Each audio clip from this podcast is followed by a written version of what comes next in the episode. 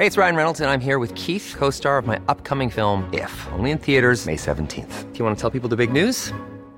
All right, I'll do it. Sign up now and you'll get unlimited for $15 a month in six months of Paramount Plus Essential Plan on us. Mintmobile.com slash switch. Upfront payment of $45 equivalent to $15 per month. Unlimited over 40 gigabytes per month. Face lower speeds. Videos at 480p. Active Mint customers by 531.24 get six months of Paramount Plus Essential Plan. Auto renews after six months. Offer ends May 31st, 2024. Separate Paramount Plus registration required. Terms and conditions apply if rated PG. Ahora inicia A la Una con Salvador García Soto. A la una. Donde la información fluye, el análisis se explica y la radio te acompaña. A la una con Salvador García Soto. A la una. Comenzamos.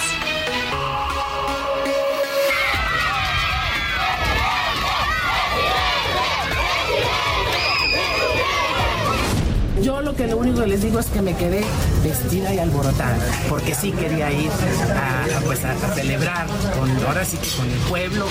La niña, sus hermanos también menores, dijeron algo no adecuado, como todos que cometemos errores. Flores Mejía!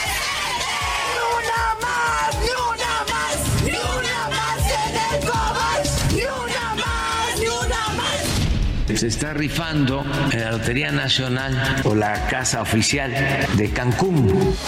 Todo está en orden y es legal. Los reto, demuélanla.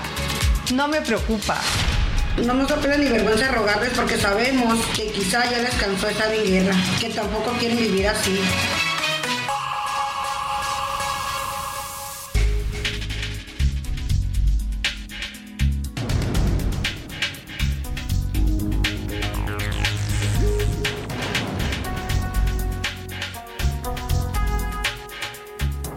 Ya es la una de la tarde en punto en el centro de la República. Los saludamos con mucho gusto. Estamos iniciando a esta hora del mediodía a la una este espacio informativo que hacemos para usted todos los días a esta hora del día. Usted ya lo sabe. Aquí estamos listos para informarle, para entretenerle y para acompañarle. Estamos bien armados con toda la información importante de lo que ha surgido en la ciudad, en el país y en el mundo. Y se lo voy a estar reportando en las próximas dos horas, acompañado de todo este equipo de profesionales del periodismo, de la producción radiofónica, de la información. Vamos a estarle llevando el panorama informativo, ya lo sabe, al estilo único de la una, con toda la información, el contexto y también, también la opinión para que usted eh, pues tenga todos los elementos para formarse su propia opinión. Me da gusto saludarlo en este jueves 14 de septiembre. Estamos ya en las vísperas de las fiestas patrias, de las celebraciones del 15 de septiembre. Ya muchas familias empiezan a preparar qué vamos a hacer, cómo vamos a celebrar la noche mexicana, si van a hacer un pozolito, si van a comer enchiladas, si van a hacer una pancita, en fin, todos los platillos que se suelen degustar, tamales también son típicos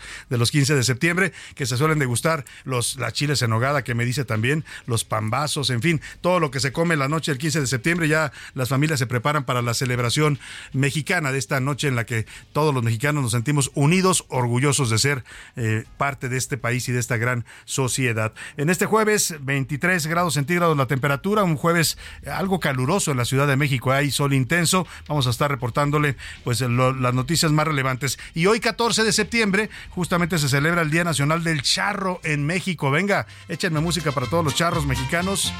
La verdad es que es el deporte nacional, así se le, se le considera, y es una actividad que nos identifica en el mundo. El traje de charro, la idiosincrasia del charro mexicano, la imagen del charro mexicano y de las charras mexicanas, porque también las mujeres practican este deporte, es algo que nos identifica en todo el mundo y nos enorgullece. Es el traje típico nacional, así es que hoy vamos a estar conmemorando a la charrería y a los charros de México, que hay muchos charros todavía, ¿eh? más allá de las competencias formales que existen, hay gente pues que viven en en el campo y que son charros naturales, pues no necesariamente andan compitiendo, pero practican estas eh, suertes de la charrería y, además son gente que vive del campo y de la ganadería. La charrería es tradición y arte debido a las habilidades tanto del animal como del hombre en esta especialidad. Los dos hacen gala de su pericia y destreza en maniobras que son catalogadas como valientes. Cada 14 de septiembre se celebra también, además del Día del Charro, a los que vamos a estar dedicándoles la música el día de hoy, también se celebra el Día, el día, el día Nacional del Locutor. Así es que hoy felicitamos a todos los locutores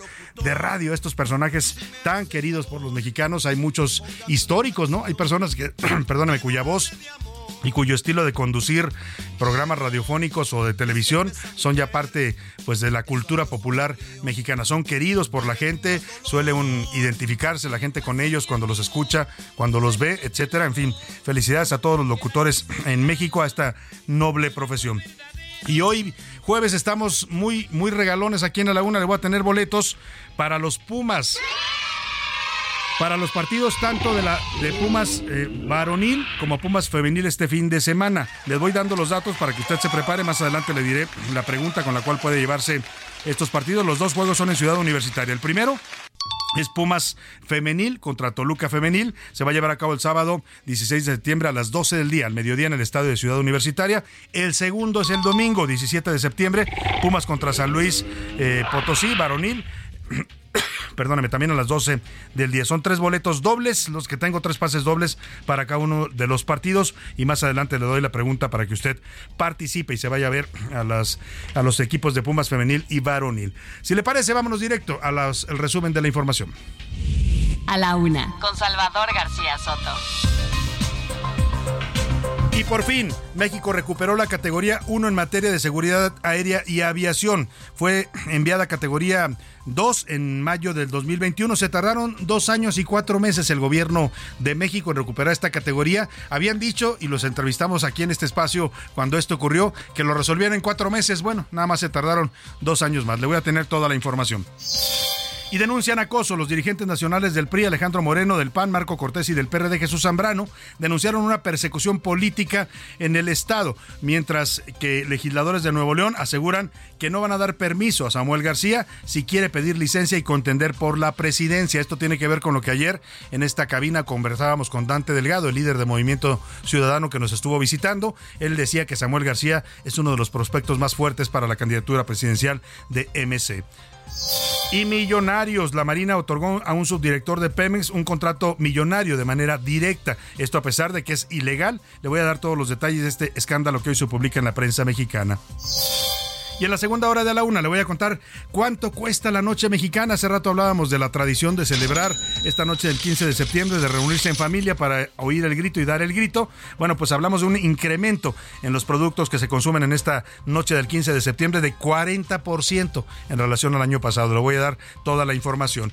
En los deportes, el que es perico, como dicen por ahí, donde quieras verde. Los pericos de Puebla le dieron la vuelta a la serie del Rey y con su tercer triunfo consecutivo se ponen a uno, a un partido nada más de ser campeón de la Liga Mexicana de Béisbol. Además, atajada, el exportero Félix Fernández criticó al ahora político Cuauhtémoc Blanco por esto de que quiere renunciar a la gubernatura de Morelos para convertirse en candidato a jefe de gobierno de la Ciudad de México. Vamos a platicar estos temas con Oscar Mota. Y en el entretenimiento, mal padre, Anaya Arriaga nos habla de Luis Miguel, la pensión a sus hijos y su asistencia a la boda de Michelle Salas, su hija mayor. ¿Será que la va a entregar Luis Miguel en el altar? ¿Va a cumplir con esa tradición? Ya estaremos comentando temas con Anaya Arriaga. Como ve, el programa está variado con muchos temas y mucha información importante e interesante para estarle comentando, informando. Vámonos, si le parece, directo a las noticias que usted debe saber y debe conocer el día de hoy.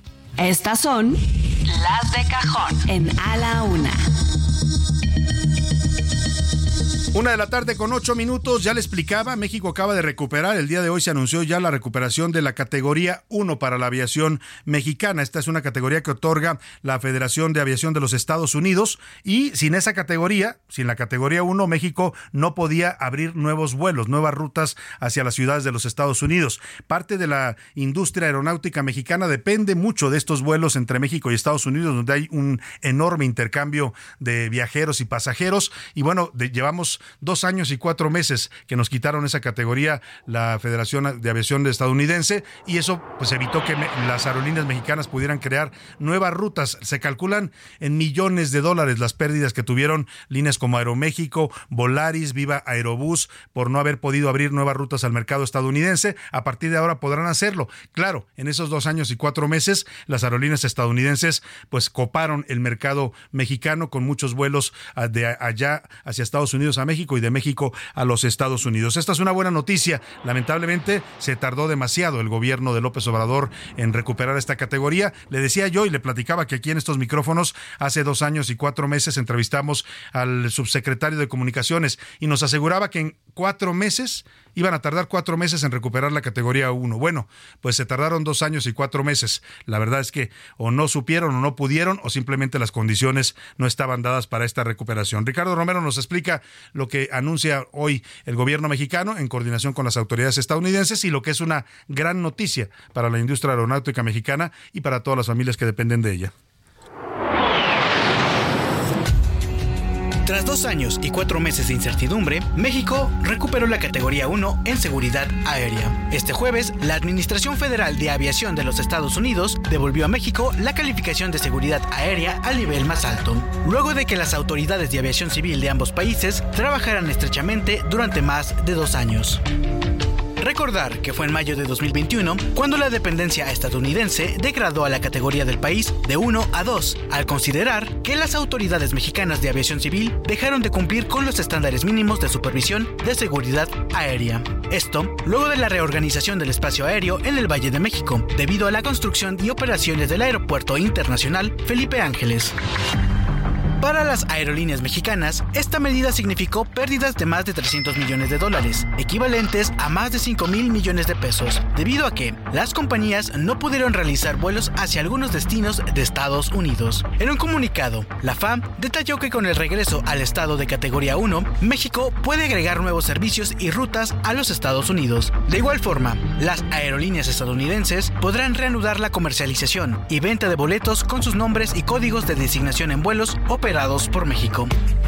Por su parte, el presidente López Obrador ya había adelantado en la mañanera del pasado 8 de septiembre que esta semana nuestro país recuperaría la categoría 1 en seguridad aérea. El mandatario consideró la decisión como un ejemplo de la buena relación entre México y Estados Unidos.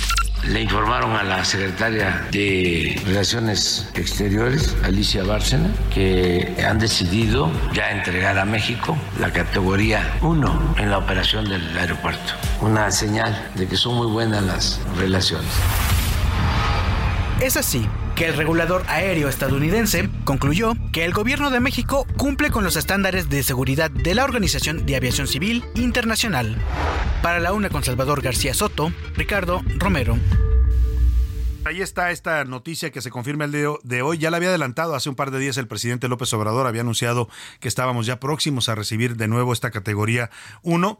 Y bueno, pues más allá de lo que se hayan tardado, la noticia es buena y esperemos que pronto veamos más vuelos, más rutas de las aerolíneas mexicanas viajando a Estados Unidos y trayendo también pasaje de allá hacia territorio mexicano. Sobre este tema, el embajador estadounidense aquí en México, Ken Salazar, dijo en un comunicado el regreso de México a la categoría 1 del programa de evaluación de seguridad Operacional de Aviación Internacional es una muestra más de la cooperación sin precedentes entre nuestros países y del trabajo conjunto que impulsamos para profundizar la integración de América del Norte y fortalecer las cadenas de suministro regionales. Es una decisión que, por supuesto, conviene más a México, pero también, también tiene su impacto positivo en los Estados Unidos. Por su parte, Grupo Aeroméxico, la principal aerolínea nacional, reconoció el esfuerzo que realizaron las autoridades para lograr cambios necesarios que hoy permitieron recuperar la categoría 1 en materia de aviación civil y con ello reforzar la conectividad entre Estados Unidos y México, los socios comerciales en este momento de primer nivel, no solo a nivel regional, ¿eh? somos el área comercial más importante en estos momentos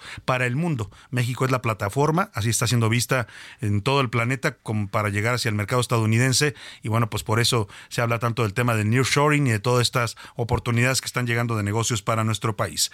Y vamos a otra información rápidamente. Samuel García, gobernador de Nuevo León, ayer le comentamos que pues lo, lo siguen destapando, ¿no? Ayer en, en, Guadalajara, el alcalde de Guadalajara, Pablo Lemus, de Movimiento Ciudadano, dijo en su informe que Samuel era un muy buen prospecto para ser candidato presidencial de MC y le pidió que se animara, que ya se aventara a lanzarse por la candidatura. Y ahora, ahora, pues el tema sube de nivel. Ante esta, aquí también le decía, estuvo Dante Delgado en esta cabina, le preguntamos sobre los candidatos de MC, que es la gran incógnita todavía en la sucesión presidencial, y dijo que el nombre de Samuel García le parecía que era uno de los candidatos más frescos y más disruptivos que podría presentar Movimiento Ciudadano. Habló también del diputado Jorge Álvarez Maínez, pero me parece que los reflectores se, se ubican más en Samuel García y esto ya desató una serie de reacciones allá en Nuevo León. Justo le preguntaba yo ayer a Dante si no iba a ser mal visto por los nuevo leoneses esta decisión de dejar la gubernatura cuando apenas el señor está cumpliendo dos años en el cargo. Y repite un poco el fenómeno de Jaime Rodríguez el Bronco. Cuando Jaime Rodríguez el Bronco dejó la gubernatura para buscar candidato presidencial, los nuevo leoneses se molestaron mucho con él. ¿eh? Cuando regresó ya lo trataban mal, ya la gente había perdido confianza en él, lo vieron como una mala decisión y a ver si no se repite el mismo fenómeno con Samuel García. Decía Dante Delgado que no, que eran circunstancias diferentes y que él no creía que esto fuera a ocasionar mayores problemas a nivel local.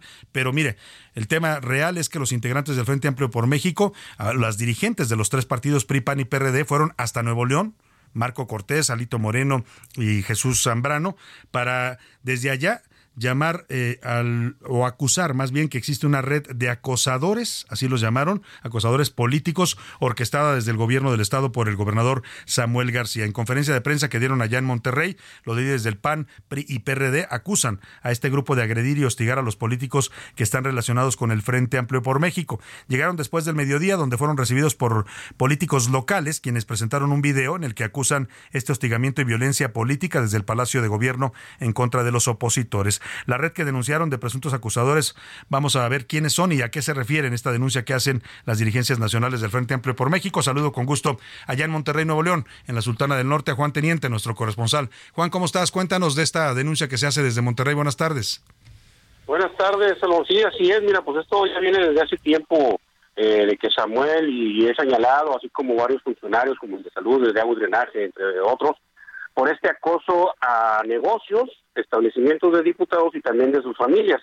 El día de hoy, pues estuvieron Marco Cortés del PAN, Alejandro Moreno del PRI y Jesús Zambrano del PRD, donde este, mostraron su preocupación por este acoso que se le está dando a los legisladores y sus familias, por lo que alzaron la voz y buscan respaldar a los diputados para que esto no se dé y que también no se le dé el permiso a Samuel García de contender el próximo año o aparecer en la boleta del 2024 como a la presidencia del país. Pero vamos a escuchar lo que dijo eh, Jesús Zambrano respecto a este tema de acoso y de prohibirle a Samuel ir a la candidatura presidencial al aprendiz de tirano, Samuel, que si se atreve a tocar a cualquiera de ellas y ellos, es como si nos estuviera tocando y agrediendo a nosotros.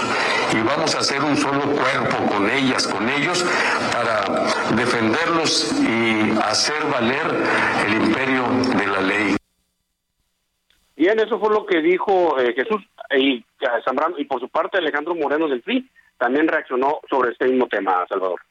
A reiterar nuestro apoyo y nuestro respaldo ante esta clara persecución política por parte del gobernador de Nuevo León, Samuel García. Esta es una persecución inadmisible, que aparte quiere ser aprovechada en una campaña ilegal para posicionar a un personaje que avergüenza la política.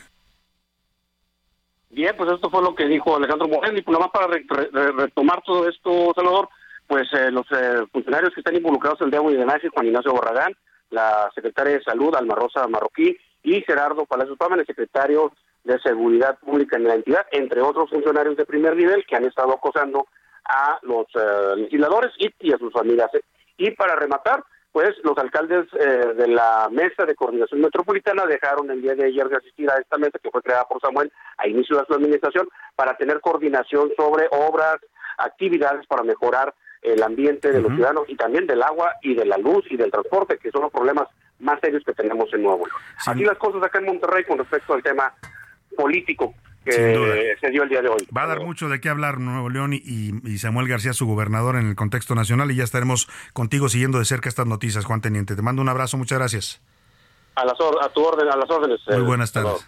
Muy buenas, Buenas tardes. Oiga, y hablando de pues lo que viene en cuanto a renovaciones de cargos importantes, la jefatura de gobierno de la Ciudad de México en el panorama de las elecciones 2024 es sin duda uno de los cargos, digamos, estelares, ¿no? Por lo que significa la capital de la República, por la cantidad de mexicanos que vivimos aquí. Y hemos estado platicando con los distintos aspirantes, ya definido la elección presidencial, los candidatos más o menos del Frente y de Morena, pues eh, ahora toca ver qué va a pasar con las candidaturas a los nueve gobiernos que se renuevan el próximo año, entre ellos está el gobierno de la Ciudad de México. Está con nosotros en esta cabina y da mucho gusto recibir a Lía Limón, ella es alcaldesa de Álvaro Obregón aquí en la Ciudad de México eh, por el Partido Acción Nacional. Bienvenida, Lía. Salvador, me da muchísimo gusto estar aquí contigo. Un gusto tenerte. ¿Estás ya puesta para competir por la candidatura del Frente Amplio a la Ciudad de México? Puesta, puestísima. Ahora sí que yo levanté la mano hace ya tiempo y nunca le he bajado. Dicen por ahí que, que hay dados cargados o que se ve muy fuerte a Santiago Tahuada. ¿Tú qué piensas? Mira, yo pienso que falta que se establezca el método, falta que definan las dirigencias y que habrá que analizar evidentemente pues los mejores perfiles con, más competitivos y más competitivos por distintas circunstancias. Yo por supuesto que sí pienso que es tiempo de mujeres eh, y que, bueno, y además de mujeres, de esas mujeres que sí tenemos además agenda de género, porque hay que decir que Claudia nunca tuvo agenda de género, ¿verdad? Pero sí me parece importante decirlo, me, por supuesto que me gustaría, pero también te quiero decir que pues tengo una trayectoria amplia que me respalda. Tengo una trayectoria de diversos cargos, eh, no solo este de alcaldesa, sino también a nivel federal. Fui subsecretaria, hecha a andar a nivel nacional el programa de estancias infantiles, y perdón que hable en primera persona, pero bueno, Sí. pues es la trayectoria. Y ahora, este, pues en una alcaldía tan compleja como Álvaro Obregón, la tercera más grande de la ciudad, eh, con los contrastes, eh, pues con los mayores Los contrastes. mayores contrastes. Álvaro Obregón hay. tiene las zonas más ricas de la ciudad y también algunas de las Así más es, pobres. es la alcaldía más contrastante. Sí.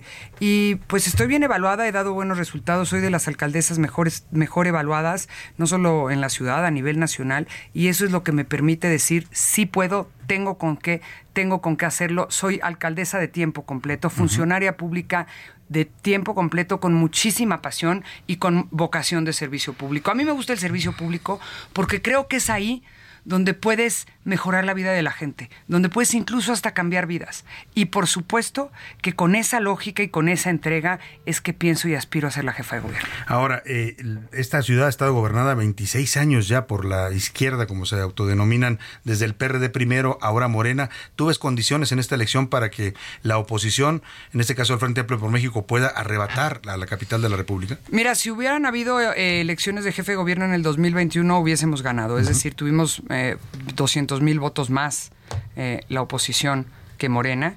Hay que decirlo, es importante. Tenemos, la verdad es que y, y tiene que ver pues con el hartazgo de la gente y con un pésimo gobierno, porque a ver, eh, el metro sí se cayó por culpa de Claudia, por falta de mantenimiento.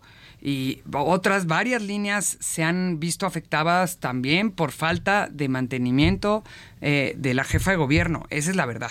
Eh, las, el tema del agua está eh, terrible sin que se planteen solu- soluciones serias. ¿Por qué? Porque se requiere inversión en, en- en- Infraestructura. en y infraestructura, ¿no? Y pues, este gobierno no le apuesta a la inversión y no le fue- presta a la infraestructura. Pero también hay que decirlo, en la parte social tampoco estamos bien, porque mira, qué bueno que haya programas sociales y yo los aplaudo y me parece que tienen que permanecer. Pero la gente merece más. Eh, la gente merece Seguro Popular que desaparecieron, Médico en tu casa, que es un programa que funcionaba bien y que había creado el PRD, eh, merece que regresen las estancias infantiles y eso por supuesto que lo vamos a hacer en la ciudad, que las escuelas de tiempo completo. Es decir, hoy... eh, los adultos mayores reciben un apoyo que se ya lo recibían desde hace tiempo, pero hoy se lo gastan muchas veces en medicinas porque ya no tienen acceso a Claro, medicamentos, ¿verdad? claro. o, en- o las mamás en pagar eh, servicios de cuidado o una estancia privada porque no tienen el servicio de las estancias infantiles. ¿verdad? Entonces, sí es importante que la gente sepa que merece más, que merece buen transporte público, que merece eh, buenas políticas públicas, que merece que se trabaje de, ver- de- de- de manera seria en la problemática del agua y la problemática de movilidad que existe en esta ciudad, que está hecho un desastre y que es un desorden. Y eso es lo que buscamos hacer en esta ciudad. Hoy hemos, por ejemplo, en el tema de seguridad, tú analizas los resultados de las alcaldías de oposición y, en, y las alcaldías que gobierna Morena. En cuanto a seguridad. En cuanto a seguridad, donde hemos dado mejores resultados es en las de oposición y te voy a decir por qué. Porque nosotros sí les hemos invertido y tenemos estrategia. Yo soy la alcaldía que más invierte en seguridad. Invierto más que Gustavo Madero y que Iztapalapa, que son más grandes que Álvaro Obregón. 400 millones de pesos. Eh, además, con estrategia.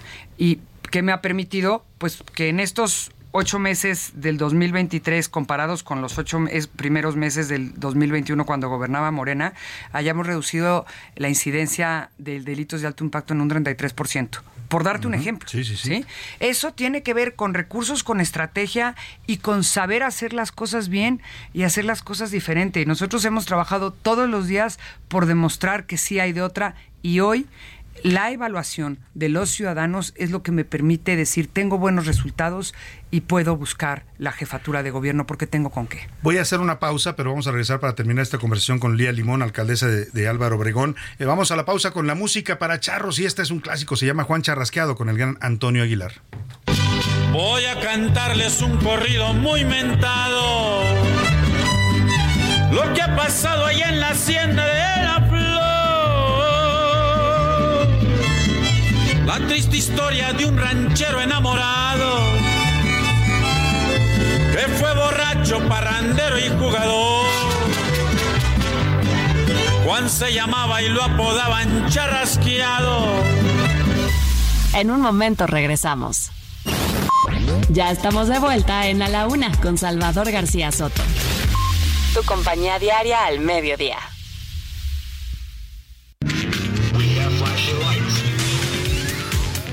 La nueva Mazda CX90 2024 cuenta con diversos modos de manejo. El primero de ellos es el modo normal, donde podrás conducir tu Mazda llevándolo en un equilibrio perfecto entre rendimiento y ahorro de combustible. El modo deportivo, que prioriza la capacidad de respuesta en la velocidad para una experiencia de conducción audaz y segura el modo off-road, con el que puedes recorrer diferentes rutas y senderos con un extraordinario dinamismo de frenos y motor, los cuales maximizarán la tracción de tu Mazda CX90. Y el modo towing, que adapta el funcionamiento del sistema de tracción y optimiza la estabilidad cuando la SUV circula con un remolque. No esperes más y conoce la fusión entre arte y tecnología con la nueva Mazda CX90 2024.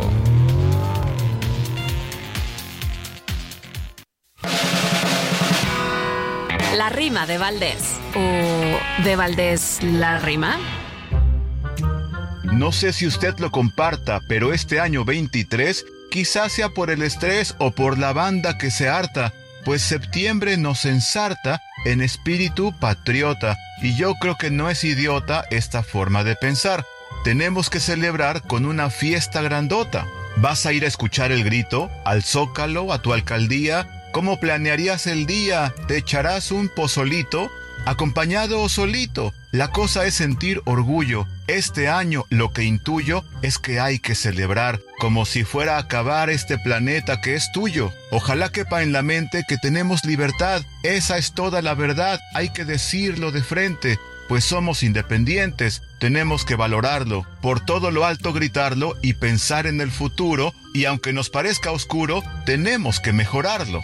La cultura de nosotros es rica de muchas formas, cultura que se transforma y no hablamos con vosotros. Desde Roma, España y otros somos el pueblo heredero. Que nadie nos ponga un pero. Nosotros somos la neta, los mejores del planeta. ¡Viva México! Eso espero con mi sombrero bordado y mi traje alamarado. La charrería es una tradición que se remonta a la época colonial en México, cuando los vaqueros españoles y los pobladores indígenas compartieron sus técnicas de montar a caballo y manejar el ganado.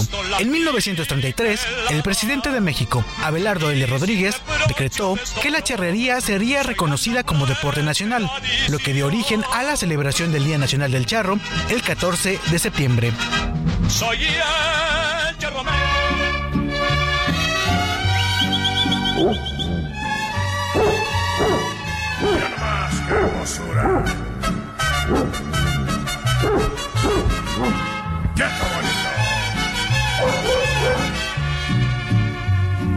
Al otro lado del puente de la Piedad, Michoacán, vivía Gilberto el Valiente, nacido en Apatzingán, siempre con un perro negro, que era su noble guardián quería vivir con la Lupe, la novia de don Julián, hombre de mucho dinero, acostumbrado a mandar.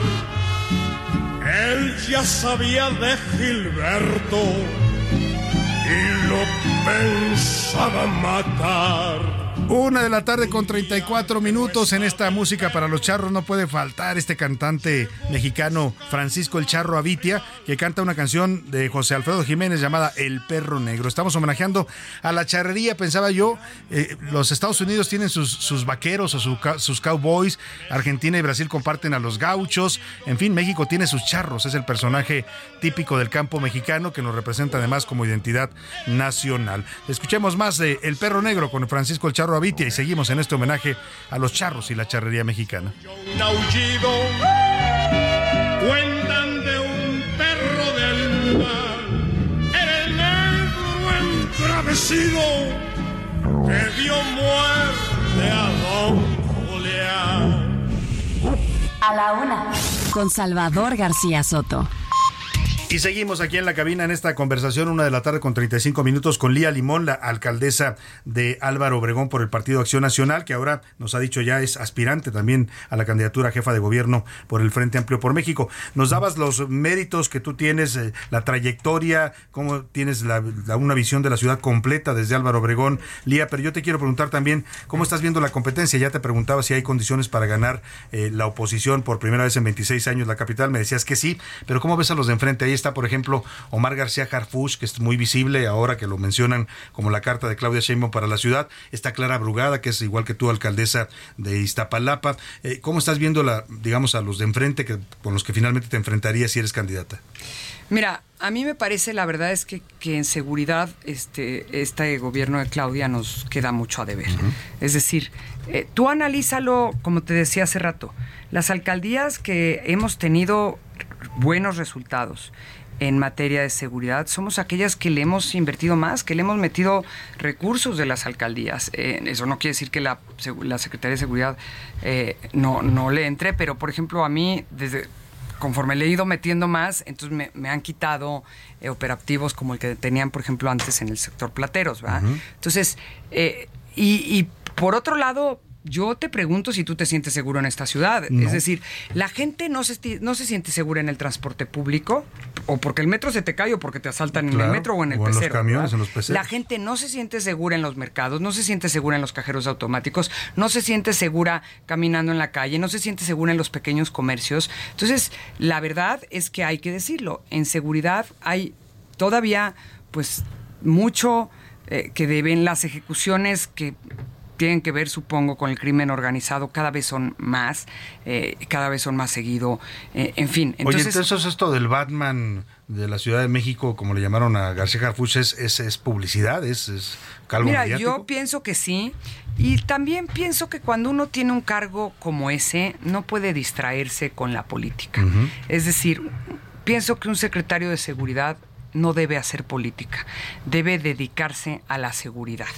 Y, y que cuando hace política, pues se distrae de su tarea fundamental. Claro. Y lo digo en términos personales, me cae bien Omar y tengo una buena relación con él, pero sí me parece que no, no esto no admite distracciones, una tarea tan importante como esa, y tampoco admite colores. Y él, bueno, al competir en una contienda, Pues sí. estaría compitiendo con un color, lo cual quiere decir que así es como ejerció sus funciones y no eh, con la objetividad y el compromiso que se requiere en esa, en esa área, en un área tan delicada, pero además, no lo digo yo, revisa las encuestas, cualquier encuesta de la ciudad.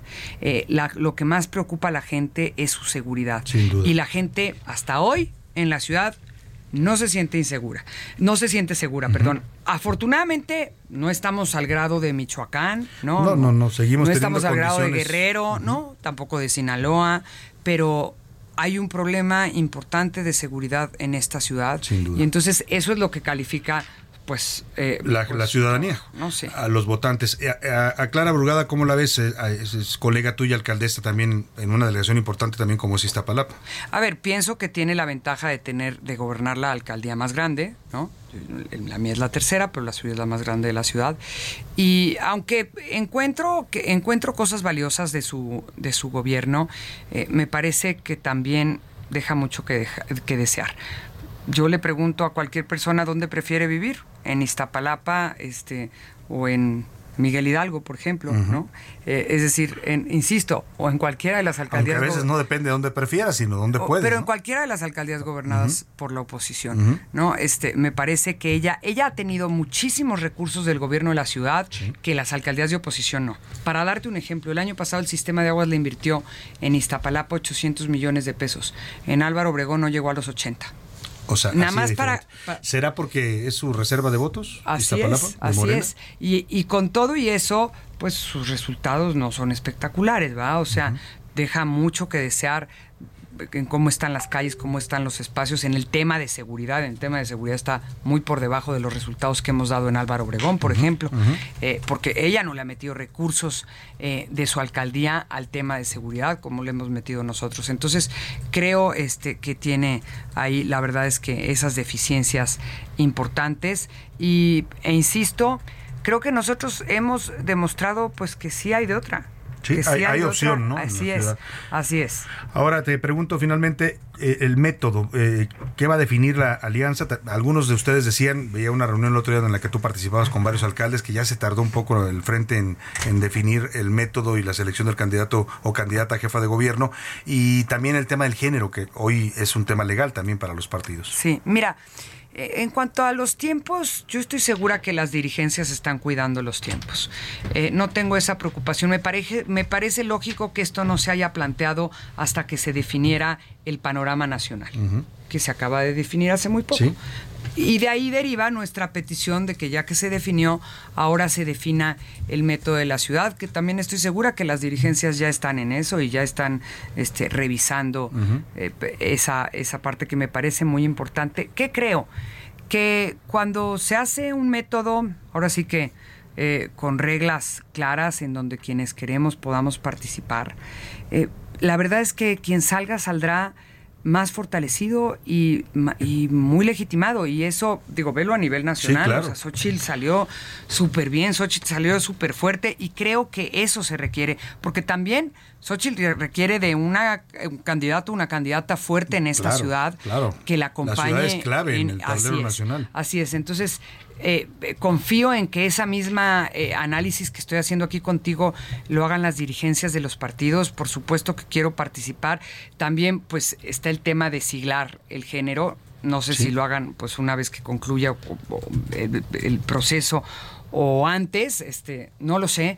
Eh, lo ti- tienen que hacer un análisis de las nueve gubernaturas Sí. que se están compitiendo para, para hacer Para esa definir. definición. Yo, por supuesto, insisto y creo que son tiempos de mujeres. Tú, que es para tiempo, ti son tiempos de que es mujeres. tiempo de mujeres, que los Sí. hombres ya tuvieron mucho chance, han dejado mucho. Es el turno de las mujeres desear ahora. que nos toca y nos toca, te voy a decir por qué. Este, porque creo que podemos gobernar ahora sí que con firmeza y también con amor. Sin duda. Por eso te digo, este, yo he dado resultados en seguridad, pero también regresé a las estancias infantiles. Hoy tengo 28 estancias infantiles y estoy por abrir dos más. Las recuperé. Atendemos ya a más niños y niñas de los que se atendía antes de que Morena cancelara ese Este programa. programa. Y así te puedo decir muchas otras eh, políticas y propuestas que hemos generado atendiendo a... Yo tengo una, por ejemplo, una política de género integral y circular. Sí, hemos platicado contigo de estos programas que instrumentaste. Y la para tengo mujeres. y, y- y me ha dado muy buenos resultados. Por darte un ejemplo, los feminicidios del año pasado a este se han reducido en un 50%. En la alcaldía. Y las, y las denuncias de violaciones en un 30%. Esa me parece una muy buena noticia, porque sí se tiene que erradicar la violencia contra las mujeres, pero eso solo se puede hacer con una política integral, y yo en Álvaro Obregón sí la tengo. Te pregunto finalmente, porque escuché por ahí que dijiste de Cuauhtémoc Blanco, que ayer eh, dijo que quería dejar Morelos, algo que yo no entiendo muy bien, aunque se pueda legalmente, no me, no me lo explico. Quiere dejar la gubernatura de Morelos para venir a ser candidato a la alcaldía, perdón, a la jefatura de gobierno de la Ciudad de México. Le dijiste gobernador patético. patético, bueno, no lo digo yo, lo dicen en todas las encuestas, está en último lugar, ve cómo está la seguridad en Morelos, Sí. está que arde, ha sido terrible, está metido el narco hasta este Hasta la cocina. las narices, hasta la cocina, ha sido un pésimo gobernador, buen futbolista, mal gobernador, y a él se le conoce y su nombre es conocido como futbolista. No como gobernador, que se dedique a lo que sí sabe, que es a patear el balón.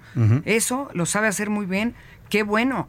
Qué, qué bueno que, que- que se dedique a esa que es su profesión, pero que no arruine, que no ve- pretenda venir a arruinar esta ciudad como ya arruinó el estado de Morelos.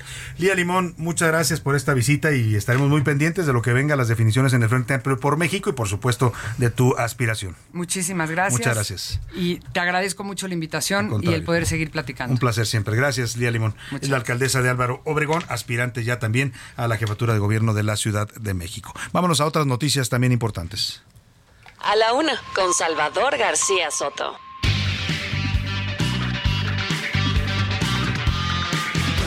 Vamos, vamos a más información. Oiga, pues ayer miércoles le decía, en esta política extraña, por decirlo menos, que maneja el presidente López Obrador. Ya comentábamos ayer cuando él llegó a gobernar, dejó los pinos, porque era, dijo que era un símbolo de la corrupción de los gobiernos del pasado. Se mudó a vivir a Palacio Nacional eh, y dijo que era la casa de todos los mexicanos, que el Palacio Nacional estaba abierto a todos los mexicanos. Después supimos que no estaba tan abierto, ¿no? Porque no dejan entrar a cualquiera. A Xochitl Gálvez le negaron el acceso para pedir su derecho de réplica. Y ahora el presidente, pues está actuando de, de una manera extraña. Yo ayer decía, es como si el Palacio Nacional lo hayan convertido ya en un antro particular, ¿no? Ya no más falta que le pongan un cadenero en la puerta para que diga quién pasa y quién no pasa porque ahora sí es la política que está implementando. Ayer, en su conferencia mañanera, el presidente dijo que para la festividad del eh, aniversario del, eh, bueno, del 176, eh, bueno, a ver, eh, son dos cosas. Uno, ayer, el 176 aniversario de los niños héroes en Chapultepec, no invitó a los representantes de los poderes. No es la primera vez que lo hace, ya ha habido una constante en los últimos eventos importantes de fechas que son fechas republicanas, que van más allá de el partido que gobierne, ¿no? Eh, estábamos acostumbrados a ver que si era el día de los niños héroes o el día de la lealtad del ejército, estaban sentados en la mesa el presidente, a su lado la ministra o ministro presidente del, del Poder Judicial, de la Suprema Corte de Justicia, y al otro lado el presidente de la Cámara de Diputados o del Senado, del Congreso de la Unión. Eso cambió con López Obrador. De un tiempo para acá los empezó a relegar, empezó esto con este conflicto con los poderes en Querétaro, en el último aniversario de la Constitución, que fue muy sonado, donde a la ministra Norma Piña la mandaron a la orilla literalmente del a Santiago Krill que iba representando al Congreso de la Unión al otro, a la otra orilla.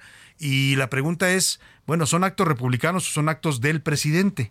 Porque ayer comentó, bueno, eh, ayer comentó que tampoco a la noche mexicana, a la celebración del grito de independencia en Palacio Nacional, iba a invitar a los del Poder Judicial, porque no me llevo bien con ellos, dijo, no los voy a invitar. No, o sea, prácticamente el presidente está aplicando en los eventos republicanos, si se llaman republicanos es porque representan a la república y esta república no está formada por un solo poder, no solo el poder no solo es la presidencia de la república, es la presidencia de la república que es el poder ejecutivo, la Suprema Corte de Justicia que es el poder judicial y las cámaras de diputados y senadores que representan al poder legislativo. Somos una república con división de poderes y con equilibrio de poderes. Pero bueno, al presidente se le olvida todo eso. Hoy se quejaron algunos de que no invitaron ayer a los eh, representantes de los otros poderes a la ceremonia de los niños héroes y bueno, tampoco los van a invitar, ya dijo el presidente, a la noche del grito en Palacio Nacional. No, no, no. Nada más eh, es un- una representación del gobierno, del ejecutivo, muy limitada y austera. No tenemos buenas relaciones, es público, es notorio, es de dominio público con el Poder Judicial, o sea, este, porque se han dedicado a actuar en contra de la transformación pues ahí está el presidente. Como no me caen bien y no me llevo bien con ellos, no los invito. La República, no importa. La división de poderes, menos, ¿no? El equilibrio de poderes y la democracia se lo pasan por el arco del triunfo. O sea, la nueva política de Palacio Nacional es nos reservamos el derecho de admisión. Los eventos republicanos son ahora eventos del presidente, donde sí, eso sí siempre está flanqueado por los mm, generales del ejército. ¿eh? Está el general secretario de un lado y a su izquierda el de la Marina. O sea, para que sepamos que este es un gobierno bien apoyado por los militares. Ya se quejaron en la Cámara de Diputados la presidenta de la mesa directiva de la Cámara de Diputados, la periodista Marcela Guerra, que le correspondía haber sido invitada tanto al festejo de ayer de los niños héroes como al festejo patrio, pues dice que la dejaron vestida y alborotada. Desconozco si sea un tema de género si sea un tema de, de alguna inconformidad que haya hacia un poder en específico. Vamos a celebrar aquí en la sala de prensa con un pozole. Bueno, mientras eso decía la presidenta de la Cámara de Diputados, la presidenta del Senado, la senadora Ana Lilia Rivera, dijo que ella va a asistir al grito, como no la van a invitar a Palacio Nacional, ya dijo el presidente, pues va a ir al Zócalo, que sí va a ir al grito, a dar el grito al Zócalo, pero que lo va a dar en donde lo da el pueblo y no el presidente. A pesar de que ella es morenista también, ¿eh? tampoco, tampoco la invitaron. Yo he decidido pasar el 15 de septiembre en el Zócalo, con el pueblo, con la gente. ¿Y no le hubiera gustado estar en el balcón con el presidente? Claro que me hubiera gustado mucho. Para mí hubiera sido histórico para el Estado que una tlaxcalteca con él compartiera estos espacios tan bonitos. Sin embargo, los voy a compartir desde el pueblo donde siempre he estado. Bueno, pues ni a una morenista, ¿no? Dice por ahí el refrán que cuando la perra es brava, hasta los de casa muerde. Y mira, hoy se publican en la prensa fotos de estos eventos con otros presidentes y era normal ver ahí, ya le decía yo, al centro del presidente, a un costado al presidente o presidenta de la Cámara de Diputados, a un costado el presidente o presidenta del, Poder Judicial. Hay una foto, por ejemplo, donde está eh, Vicente Fox en 2004 en la celebración del grito de independencia y están con él a un lado, Mariano, eh, eh, están a un lado Diego Fernández de Ceballos, ¿no? que era entonces el presidente del Congreso, y al otro lado estaba Mariano. em, Mariano Azuela, que era el presidente del Poder Judicial. Incluso estaba invitado ahí a un ladito el jefe de gobierno Andrés Manuel López Obrador. O sea, para que vea que no todos los presidentes han sido tan excluyentes como López Obrador, que López Obrador solamente quiere a los suyos, a los de casa, no quiere cerca a los opositores o a los que disientan de su poder presidencial. También se publican fotos de Felipe Calderón en 2010 en estas celebraciones patrias. Estaba a un lado, a un lado de él estaba eh, Manlio Fabio Beltrones, que era el representante del Senado de la República. Estaba el presidente de la Cámara de Diputados, Jorge Carlos Ramírez, y aparecen también junto a él, entonces secretario de Hacienda, Guillermo Ortiz. Y bueno, hasta aparece García Luna también, el que ahora está en Estados Unidos acusado de vínculos del narcotráfico. Con Peña Nieto, la fotografía de estos eventos eh, patrios o republicanos aparece el presidente Peña Nieto al centro, a un lado estaba Juan Silva Mesa, que era el representante del Poder Judicial, y a un lado estaba también eh, Silvano Aureoles, que representaba la Cámara de Diputados, y por el Senado el difunto Miguel Barbosa, que era entonces presidente del Senado. Y bueno, pues ahora el propio presidente todavía en sus primeros años invitaba a los titulares de otros poderes. Hoy ya dice que como no le caen bien y no se llevan bien, pues ya no los va a invitar. Así la política del presidente totalmente antirrepublicana, antidemocrática y sobre todo con una total falta de civilidad política y de cortesía política. Porque estas invitaciones no son obligatorias, pero sí hablan de la calidad de, de- demócrata de quien está en la presidencia. Vámonos rápidamente a otro tema. Oiga, en Tabasco eh, se está reportando eh, un robo, pero no cualquier robo. Miren, este país, híjole, es que de verdad, yo le he dicho a veces, es impresionante cómo en México se degradó en nuestra ética, nuestra eh, honestidad. Si usted deja olvidado cualquier cosa en, en- en un lugar público o en la calle, si regresa, lo más seguro es que ya no lo encuentre. Alguien se lo llevó, alguien se lo lleva a unas sabiendas que no es de su propiedad.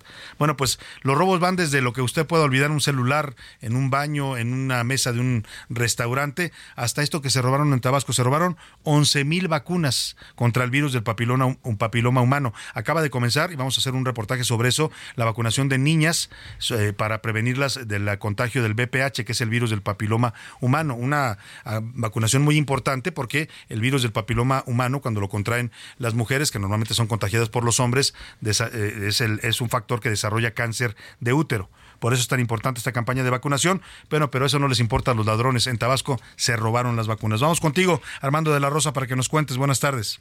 Así es, Salvador, como tú ya lo mencionas, efectivamente la titular de la Secretaría de Salud de Tabasco, la doctora Silvia Guillermina Roldán Fernández, confirmó que la semana pasada fueron robadas más de 11 mil vacunas contra el virus del papiloma humano. La funcionaria comentó que dichas vacunas eran trasladadas en una camioneta con equipo térmico por las afueras de la ciudad de Villahermosa cuando un grupo de hombres armados se llevaron el vehículo. No obstante, la policía estatal logró recuperar la camioneta, pero ya no encontraron las vacunas.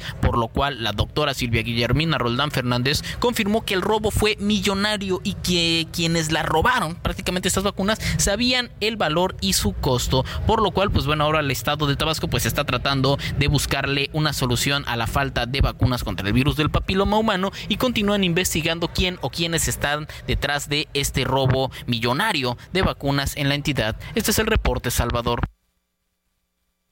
Está, muchas gracias. ¿Qué cosas pasan en este país? De verdad, se roban vacunas que son vitales para, pues en este caso para niñas. Están vacunando a niñas de estudiantes para prevenirlas precisamente el contagio del VPH o virus del papiloma humanos. De último minuto, ¿qué nos tienes, José Luis Sánchez? Salvador, eh, de último minuto, Hunter Biden, el hijo del presidente estadounidense Joe Biden, ya fue acusado este jueves por fiscales federales de tres cargos relacionados con su arma de fuego comprada ilegalmente en 2008, 2018, perdóname. Una medida que podría llevarlo a juicio el próximo año, Salvador, cuando su padre justamente busque la reelección. Uf, uf, si, si le faltan problemas al señor Biden, ahora su hijo acusado penalmente por temas de armas ilegales. Vámonos a la pausa con esta gran canción de José Alfredo Jiménez, se llama Las Botas de Charro, la conocimos también en la versión de Vicente Fernández, estamos homenajeando a la charrería mexicana. Volvemos a la segunda hora de A la Una.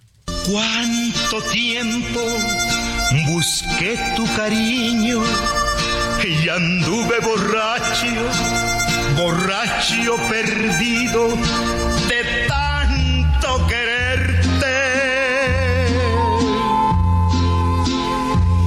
Yo me acuerdo que estaba chiquillo y no iba a la escuela. No le cambies. Estás en A la Una con Salvador García Soto. Información útil y análisis puntual. En un momento regresamos. Ya inicia la segunda hora de A la Una con Salvador García Soto. A la Una. Donde la información fluye, el análisis se explica y la radio te acompaña. A la Una con Salvador García Soto.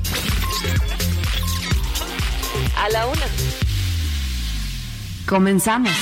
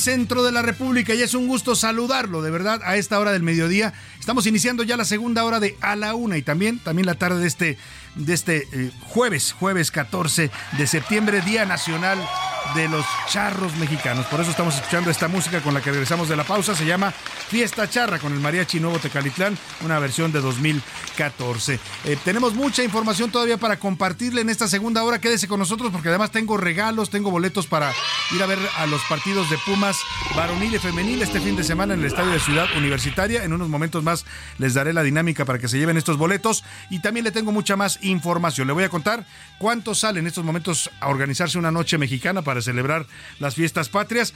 Los aumentos de los productos que se consumen en esta noche aumentaron casi un 40%. Le tengo una nota especial sobre este tema. También en Cancún, una más, hubo una nueva agresión por un grupo de jóvenes de 15 personas en contra de dos adolescentes. Esta violencia juvenil que está aflorando con un rostro bastante duro y rudo en México. En la Cineteca Nacional también hay polémica. Hay polémica y ahora le voy a hacer también las preguntas para que usted opine sobre este tema y otros, porque una mujer trans que entró a los baños de esta nueva Cineteca Nacional que se ubica ahí en el Centro Nacional de las Artes, pues eh, en Churubusco y Tlalpan, se quejó porque la sacaron de los baños. Hubo alguna mujer que se quejó de su presencia en el baño. Yo no entiendo por qué, porque al final los baños de mujeres son privados, no es que usted conviva con la persona que está del baño de al lado, pero bueno, al final la sacaron por decir que no, ella debía entrar al baño de los hombres. Esto ocasionó pues toda una queja por un tema de discriminación. La Cineteca Nacional terminó disculpándose y reconociendo pues que se había cometido un acto de discriminación en contra de esta mujer transgénero. Vamos a hablar de este tema y de muchos otros más en esta segunda hora de la una. Por lo pronto, vamos a ponernos charros, vamos a hacer eh, eh, pues de verdad a homenajear a nuestro deporte nacional y al traje típico que nos identifica en el mundo, el traje de charro y de charra mexicana.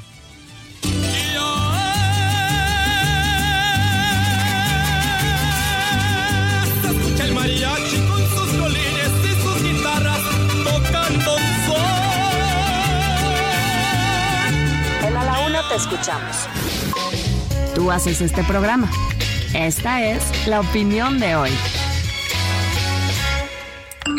Y vámonos directo, vámonos directo cuando son los dos de la tarde con cuatro minutos a las preguntas que le tengo para el día de hoy. Son temas interesantes para que usted opine, comente y debata con nosotros. El primero de ellos sobre esta decisión del presidente de no invitar al Poder Judicial al acto republicano, bueno, al parecer tampoco los del Poder Legislativo, al acto republicano para conmemorar la ceremonia del grito por los 213 años de la independencia de México, porque dijo que no tienen buena relación. Aunque no es algo obligatorio, ya le explicaba, se trata de protocolos que se aplican en actos de la República en los que por tradición y por cortesía política el Ejecutivo siempre invitaba a los representantes de los otros dos poderes de la Unión. Yo le quiero preguntar, ¿qué opina usted acerca de eh, que López Obrador no haya invitado a los integrantes del Poder Judicial a esta ceremonia. Tres opciones para que me responda. ¿Está mal? No es un festejo del presidente, es un festejo de la República. Está bien, si no se llevan, no deben juntarse. O de plano, México no le pertenece al presidente. Hay tres poderes de la Unión. La segunda, el segundo tema es un tema polémico. También vamos a comentar en esta segunda hora también este asunto sobre la evidencia de si hay o no vida extraterrestre, si han venido eh, alienígenas o extraterrestres a la Tierra. Jaime Maussan se presentó ayer en la Cámara de Diputados y presentó dos cuerpos que él afirma son cuerpos auténticos de extraterrestres que llegaron a la Tierra. Los cuerpos están como calcificados, así los presentó en una especie de urnas y él afirma que son, o como momificados, él afirma que son cuerpos reales de extraterrestres, que tiene todos los elementos para sostenerlo. Sabemos que Maussan tiene años dedicado a, la investigación de este fenómeno eh, extraterrestre, pero hoy la NASA, no sé si impactó hasta ya la noticia de México, porque la NASA, la Agencia Espacial de los Estados Unidos, da una conferencia de prensa a su director y dice que no hay evidencias de que haya vida alienígena en la Tierra, que sí hay evidencias y que eso lo reconocen de avistamientos de ovnis o estos, eh, como le llaman ahora a la, nueva, a la, nueva, modalidad de los objetos voladores no identificados. Eso lo reconoce la NASA desde hace tiempo, lo reconoció ya incluso el Pentágono y el Departamento de la Defensa de los Estados Unidos, pero dicen que sobre cuerpos o presencia de vida alienígena en la Tierra no tienen ninguna evidencia. Yo le quiero preguntar, ¿usted a quién le cree en este tema sobre la presencia de extraterrestres en el planeta Tierra. Le doy tres opciones para que me conteste. A la NASA, porque es una agencia seria. A Jaime Maussan, porque es un investigador de este fenómeno acreditado en México y en el mundo. O de plano, como decía el gran don Pedro Ferriz de Con, les mandamos esta frase que dice, un mundo nos vigila. Y bueno, el pasado martes el otro tema que le planteo es sobre esto que ya le anticipaba, este caso de esta mujer trans que entra al baño de mujeres en la Cineteca Nacional, en la nueva Cineteca que está en Churubusco y Tlalpan, en el Centro Nacional de las Artes. Hay la queja de alguna mujer, supongo alguien se queja de que ella no debe estar en el baño de mujeres, sino del de hombres. Hay personal de seguridad que van y la sacan, la mujer trans se queja de discriminación, antepone una queja ante las autoridades de la Cineteca y las autoridades se disculpan, dicen que sí se cometió una discriminación contra esta mujer trans y que ella tiene derecho a utilizar los baños de mujeres. Le pregunto a partir de todo esto, ¿usted qué piensa sobre el uso de los sanitarios para las personas transgénero? Le doy tres opciones para que me responda. Los trans tienen derecho a usar el, baño del sexo con el que ellos se identifican. no deben usar el baño del género que les corresponde por nacimiento o de plano nos hace falta más inclusión y tolerancia en esta sociedad mexicana. ¿Qué dice usted sobre esas preguntas? Empiece a mandar sus comentarios y opiniones al 5518 41 51 99. Puede ser por texto o por voz, usted decide.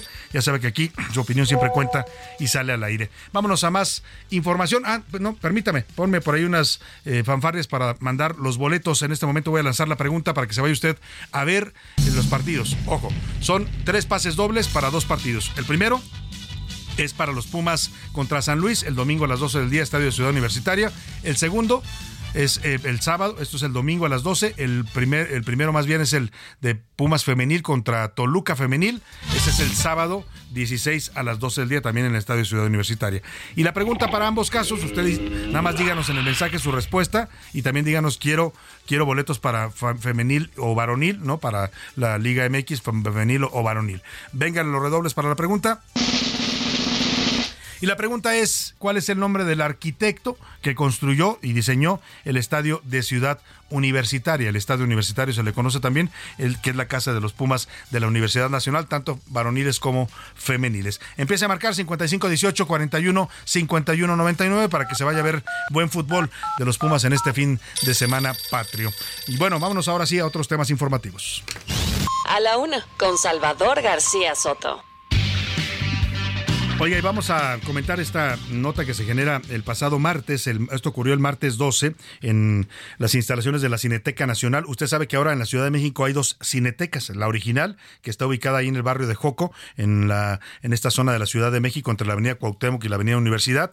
Una gran instalación, es un lugar donde se puede ver cine de calidad de todo el mundo, cine mexicano también y de todo el mundo. Y es muy accesible, barato en precios. Son instalaciones maravillosas, de verdad, las de la Cineteca Nacional. Hicieron una nueva cineteca Nacional en, en, las instalaciones del Centro Nacional de las Artes, que están ubicados en los rumbos de Churubusco y Tlalpan, allá ahí en el sur de la Ciudad de México. Eh, está muy bonita también, ya tuve oportunidad de conocerla.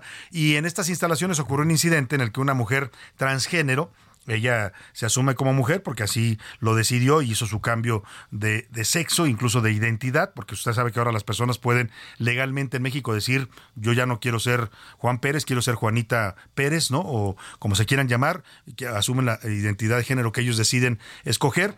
Eso está legalmente autorizado en esta ciudad y en este país en varios estados.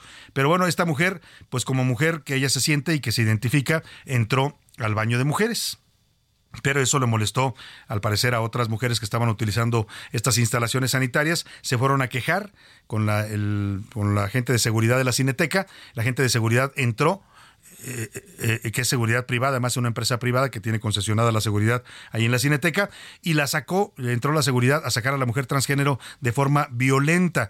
El reclamo de ella cuando la sacan quedó grabado en un video que le voy a poner en este momento el audio. Me voy a calmar y apóyenme grabando eso porque eso es un acto de discriminación la Cineteca Nacional. Nosotros estamos cansadas. Esta pendeja de partido no importa, le pegó con mucha fuerza. Y eso pasó aquí en la Cineteca Nacional. ¿Dónde más va a pasar? ¿Cuántas veces más va a pasar aquí en la Cineteca Nacional? Sacando a mujeres del baño de mujeres. Yo soy una mujer trans. Bueno, pues ahí está, ella reclamaba que ella es una mujer trans, que así se reconoce ella misma y así está acreditada legalmente y que bueno, pues... Eh, esto es un acto de discriminación. El video se volvió viral en redes sociales. Esto ocasionó que hubiera pues todo tipo de reacciones. Muchos usuarios acusaron discriminación y esto hizo que ayer la Cineteca emitiera un comunicado. La Cineteca Nacional refrendando su compromiso con los derechos humanos de todas las personas que acuden y laboran en la Cineteca. Le voy a leer textual el comunicado que emite la Cineteca Nacional después de estas denuncias. Reprobamos lo sucedido el pasado 12 de septiembre y ofrecemos una disculpa a Laura por el acto de intolerancia por parte del Servicio de Vigilancia Privada. Nos comprometemos y trabajaremos con el CONAPRED, el COPRED y Derechos Humanos en la CDMX para capacitar y sensibilizar a nuestro personal. Ojo, el tema es delicado porque es una instalación pública. ¿eh? En una instalación privada tal vez alguien pueda decir, bueno, aquí mi política es esta. Aún así lo pueden acusar de discriminación, pero en una instalación pública supone que el gobierno debe atender los derechos legales y estos derechos de las personas transgénero están reconocidos ya en las leyes, incluso a nivel eh, constitucional. Por eso la queja pues de esta mujer. Le hicimos esta pregunta y usted tendrá su propia opinión sobre el tema. Vámonos por lo pronto a cuánto cuesta celebrar la noche del grito en México. Yo le decía hace rato y seguro usted, bueno, yo recuerdo varias eh, cenas familiares de, de, de noche del 15 de septiembre. Te voy a tener oportunidad de ir a Guadalajara a celebrar allá con con mi familia esta festividad y siempre la tradición era un pozolito o no sé, unos tamales o una carne asada o algo con lo que nos identifiquemos como mexicanos y celebremos esta noche del grito. Y bueno, las familias se reúnen esta noche del 15 de septiembre a celebrar, ¿no? Eso es pretexto también para echarse alguna bebida espirituosa, para cenar en familia, para dar el grito juntos, ¿no? Esta tradición de poner el grito en la televisión en el momento que lo da el presidente de la República y ahí todos gritar con orgullo, viva México, pues esto tiene un costo, ¿no? Hay que comprar la cena, hay que comprar las bebidas, hay que organizar todo. A veces hasta se rentan mesas especiales para la festividad en el patio o en la cochera donde se pueda reunir la familia y esto tiene un costo. Nos pusimos a investigar y Iván Márquez se fue a preguntar cuánto va a costar este año organizar una cena mexicana y ¿sabe qué? Se encontró con que, como todo, se dispararon los precios a las nubes en este país. Escúchenos. A los mexicanos nos encanta celebrar y cuando se trata de nuestra patria echamos la casa por la ventana. Sin embargo, la inflación ha hecho de las suyas. Bendito jueves otra vez, haber. Y es que la cena familiar con los antojitos mexicanos como pozole, pambazos, mole, enchiladas, tostadas y hasta el chile en nogada tendrá un aumento del 40% según datos de la Alianza Nacional de Pequeños Comerciantes. Tan solo hacer un pozolito para 10 personas ronda los 1.400 pesos. En el caso de los pambazos, más de 600 pesos. Pero no solo es la comida, pues los adornos patrios también golpearán a los bolsillos de los mexicanos, con un incremento de hasta 50%. La campana tenemos con México, otros que tienen nopalitos, un jarro. Por ejemplo, las típicas banderas cuestan 32 pesos, cuando antes era de 24. Los sombreros rondan en 120 pesos, es decir, 50 más. Hasta este año, este año realmente vimos un incremento demasiado, demasiado, muy, fue casi al doble. Los moños pues costaba pues hasta 7 pesos, 10 pesos y ahorita no, son ya 20 pesos para arriba. Pero, ¿qué opinan los ciudadanos de esto? Pues aquí en la casa ya se compró todo para la cena del 15, pero la verdad pues como en todos lados, este para fechas importantes siempre aumentan todo, el limón, el arroz, el aguacate. Sondeando en algunos puestos aquí del mercado, la verdad es que todo está mucho más caro. Incluso yo consideraría que no sé, tal vez un 50%. Nada más en el vestuario de la niña gasté aproximadamente unos 300 pesos y el año pasado yo no gasté tanto. Así, las familias quedarán el grito, pero de lo caro que saldrán las fiestas patrias. Para la una con Salvador García Soto, Iván Márquez.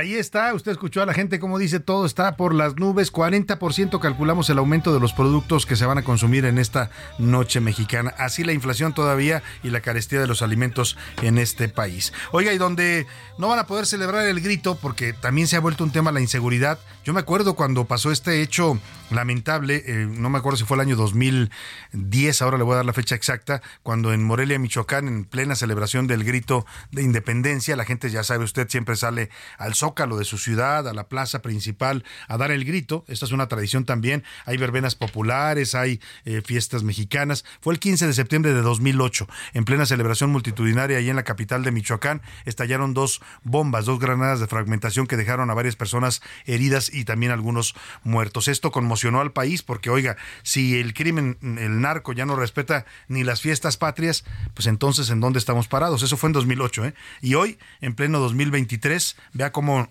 seguimos estancados o empeorados en materia de seguridad, como usted lo quiera ver. Hay dos municipios en Guerrero en los que de plano van a, van a cancelar los festejos patrios porque no hay condiciones de seguridad para la gente. José Luis Sánchez, cuéntame. Salvador, buenas tardes. Y recordar, murieron ocho personas en aquel 2008. Ocho Salvador, personas. Y a partir de eso comienza la llamada guerra contra el narco de Felipe Calderón. A partir de ese evento, Salvador, porque además Calderón era Micho bueno, es michoacano. ¿no? Sí. Pero bueno, hablando de Guerrero, se trata de los Bueno, municipios. ahora ya creo que es más madrileño. Más que madrileño, sí. Michoacano, porque ya debe hablar así con acento. un poco, tío, oye, tío. Dice, bueno, el chiste es, los municipios de Juan R. Escudero, Salvador y Leonardo Bravo van a suspender la celebración del grito de la independencia, esto por la inseguridad. Recordemos, Salvador, que en los últimos días ha habido un fuerte movimiento del crimen organizado. Asesinaron a dos elementos de la Fiscalía General de la República, a Fernando García, delegado, y al fiscal regional de la Fiscalía también de Tierra Caliente, al teniente coronel Víctor Manuel Salas. En este contexto, en estos dos municipios, Salvador, ya fueron suspendidos las celebraciones del grito. Carlos Navarrete, Salvador, nos tiene la información y si quieres lo escuchamos, ¿te parece? Sí, vamos a escuchar. ¿Qué tal Salvador? Buenas tardes. Comentarte que por la ola de violencia que priva en algunas regiones de Guerrero, los gobiernos de los municipios de Juan R. Escudero y Leonardo Bravo suspendieron las actividades programadas este mes con motivo de la conmemoración de la independencia de México. A través de un comunicado, el gobierno de Juan R. Escudero, que encabeza Diana Carolina Costilla, repudió los hechos de violencia que se han registrado en las últimas semanas en este municipio, como fue el asesinato de cuatro policías a principios de este mes. Ante este contexto, el ayuntamiento dio a conocer que todas las actividades programadas con motivo de las fiestas patrias, incluido el grito de independencia, quedan suspendidos hasta nuevo aviso, en solidaridad con las familias de las víctimas de estos hechos violentos. Afirmó que derivado de estos acontecimientos, las autoridades municipales mantienen una estrecha coordinación con la Secretaría de la Defensa Nacional y la Fiscalía General del Estado a fin de garantizar la seguridad de la población. Por su cuenta, el gobierno municipal de Leonardo Bravo también dio a conocer la cancelación del grito de independencia con el fin de salvaguardar la integridad y seguridad de la población después de los diversos hechos que han ocurrido en esta demarcación, determinación en la que fueron consideradas las voces de diferentes sectores de la población y autoridades educativas. Comentarte que el ayuntamiento consideró que realizar actos públicos masivos, principalmente en horario nocturno, pueden poner en riesgo la integridad de las personas, lo que constituiría un acto de irresponsabilidad. Hasta aquí mi reporte, Salvador. Buenas tardes. Buenas tardes, Carlos Navarrete. Qué pena de verdad que la violencia del narcotráfico, la inseguridad, el miedo nos esté robando hasta esto, nuestra celebración eh, patria por excelencia, que es la noche del grito del 15 de septiembre. Hay municipios en México donde lamentablemente la gente pues ya no sale a celebrar por miedo a las balas, al, a la ley del narcotráfico. Vamos a hablar rápidamente de otro tema. Usted sabe que el próximo año se renovarán nueve gubernaturas en el país. Una de ellas es la del estado de Morelos. Hoy justamente el, el Heraldo eh, de México publica en su edición impresa y también la puede consultar usted en, en digital en elheraldo.com.mx una encuesta de poligrama donde analiza cómo van los aspirantes a esta gubernatura. En Morena, por ejemplo, hay dos aspirantes muy fuertes. El primero que aparece en la encuesta de Poligrama y el Heraldo es 27.5% para Rabindranath Salazar y el segundo para la senadora de la República, también morelense, Lucy Mesa con 25.3. Están prácticamente empatados. Aparece por ahí más, más abajo Margarita González, que es la actual directora de la Lotería Nacional. Después aparecen también candidatos de, de la oposición del Frente Amplio por México. Pero tengo el gusto de saludar en la línea telefónica para que nos cuente de estos, de esta aspiración y de este proyecto que está encabezando para el Estado de Morelos a la senadora Lucy Mesa. Ella es senadora por el Partido Morena. Senadora, qué gusto saludarla. Buenas tardes. Salvador, muchas gracias por la invitación a tu programa. Saludarte, decirte que en Morelos estamos muy contentas, sobre todo las mujeres, porque hoy tenemos justamente este acceso a poder este, participar ¿no? en esta pues, contienda prácticamente uh -huh. que se viene por la coordinación de los comités en defensa de la cuarta transformación en el estado de Morelos. Comentarte claro. que pues estamos muy muy este muy activa en este sentido pues trabajando recurriendo a los 36 municipios del estado. Me parece que hoy Morelos pues demanda este justamente pues eh, candidatas, eh, candidatas o candidatos que de alguna uh -huh. manera pues cumplan con perfiles que hoy la ciudadanía está pidiendo, que estén preparados, que conozcan la problemática, que tengan trayectoria, Pro, ahora sí que profesionales en política, dado pues claro. la lamentable crisis que vivimos hoy en el estado de Morelos.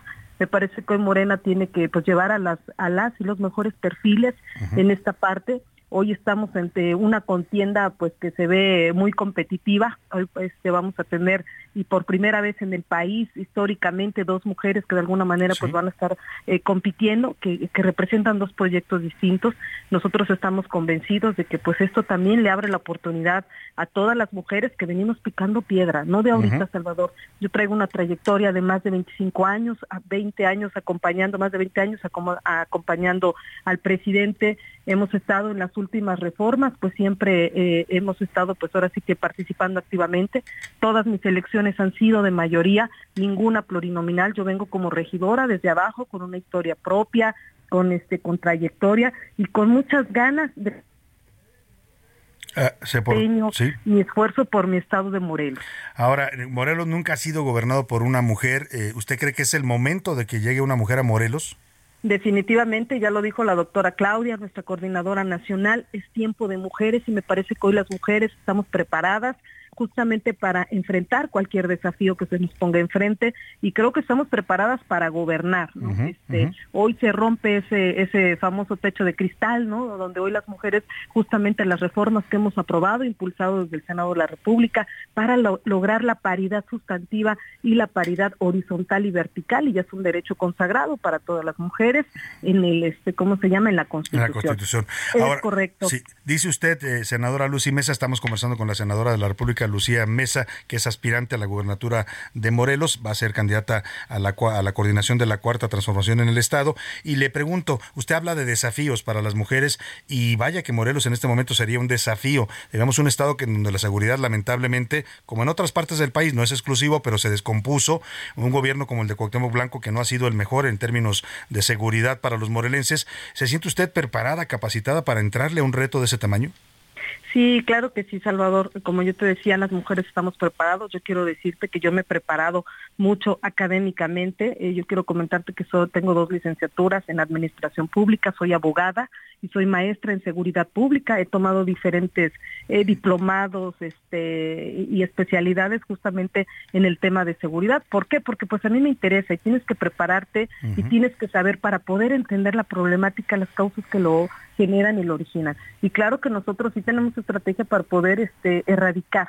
Yo he dicho, no, a lo mejor no, no se va a acabar, nunca vas a acabar Sí. con el tema de la delincuencia, pero sí los gobiernos tienen la obligación de administrarla para que no crezca y sobre todo pues brindarles la seguridad a las familias morelenses que tanto lo demandan este en este tiempo, Claro. ¿no? Ah, oiga, generar oportunidades de desarrollo. ¿no? De economía, generar empleos, devolverle a nuestro querido Morelos el esplendor y ese y ese entusiasmo a que la gente pueda venir a visitarnos que Eh, eso es lo que le iba a decir. perdido. En este caso es para los morelenses y para los que vamos mucho a Morelos, porque es un destino turístico por excelencia. Es correcto, es correcto. O sea, Morelos es un destino, la verdad, muy bonito. La gente lo busca por el clima, por su tierra, por la calidez de los morelenses y pues lamentablemente pues es gente que pues que viene y que pues no ha hecho las cosas de una manera correcta, pero yo soy de Morelos, los que somos de Morelos amamos y queremos esta tierra bendita, como yo lo he dicho. Yo soy de Cuautla, Morelos, de la región oriente. Tengo muchos años en política, tengo experiencia y sobre todo me siento capaz y preparada con la fuerza suficiente para enfrentar este gran desafío De las- como es la gubernatura de Morelos. De la zona zapatista es usted, allá de Cuautla. Es, es correcto, aquí tenemos el mausoleo de nuestro general Emiliano Zapata. Pues, eh, senadora, vamos a seguirla muy de cerca. Sabemos que vienen los tiempos ya de definiciones en Morena para esta aspiración que usted tiene y vamos a estar en contacto con usted si nos lo permite.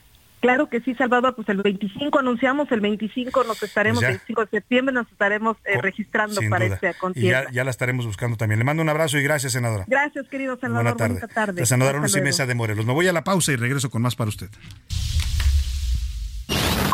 Ya estamos de vuelta en A la Una con Salvador García Soto. Tu compañía diaria al mediodía. Con mi sombrero bordado y mi traje alamarado. Desde 2016, la charrería es reconocida por la UNESCO como Patrimonio Cultural Inmaterial de la Humanidad, lo que destaca su importancia en la cultura mexicana. Esta actividad también ha ganado reconocimiento internacional, con eventos y competencias que atraen a participantes de todo el mundo. Soy la noble.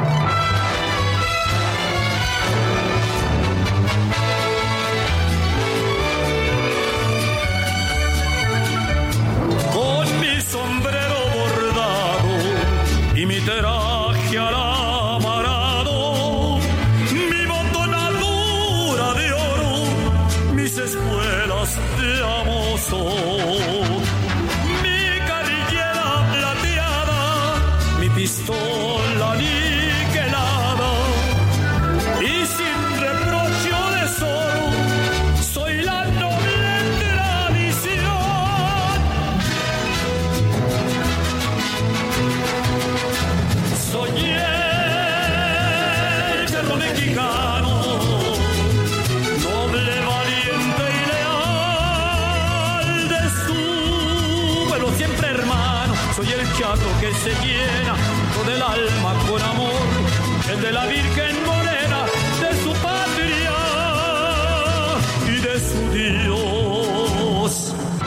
3 de la tarde, perdóname, discúlpeme, 2 de la tarde con 31 minutos. Déjeme, doy una cachetada por equivocarme en la hora. Pero bueno, estamos regresando. No podía faltar en un homenaje a la charrería, a las charras y charros mexicanos, eh, Vicente Fernández, que es el último de los grandes charros en México, charro cantor, el gran Vicente Fernández, que lo perdimos eh, hace ya un, tres años, en 2020. Pero bueno, aquí lo recordamos con esta canción, esta versión de 1991. Esta es una canción que se hizo famosa, perdóname, fue 2021 cuando murió Vicente. Se hizo famosa con el gran Jorge Negrete, que era otro charro en su momento, pero Vicente pues hizo esta versión más moderna, el llamado charro de Huentitán, cantando esto que es el charro mexicano. Describe muy bien lo que es la elegancia, el porte y la dignidad que representa las charras y charros mexicanos. Escuchamos un poco más de esto y vamos, vamos a más información.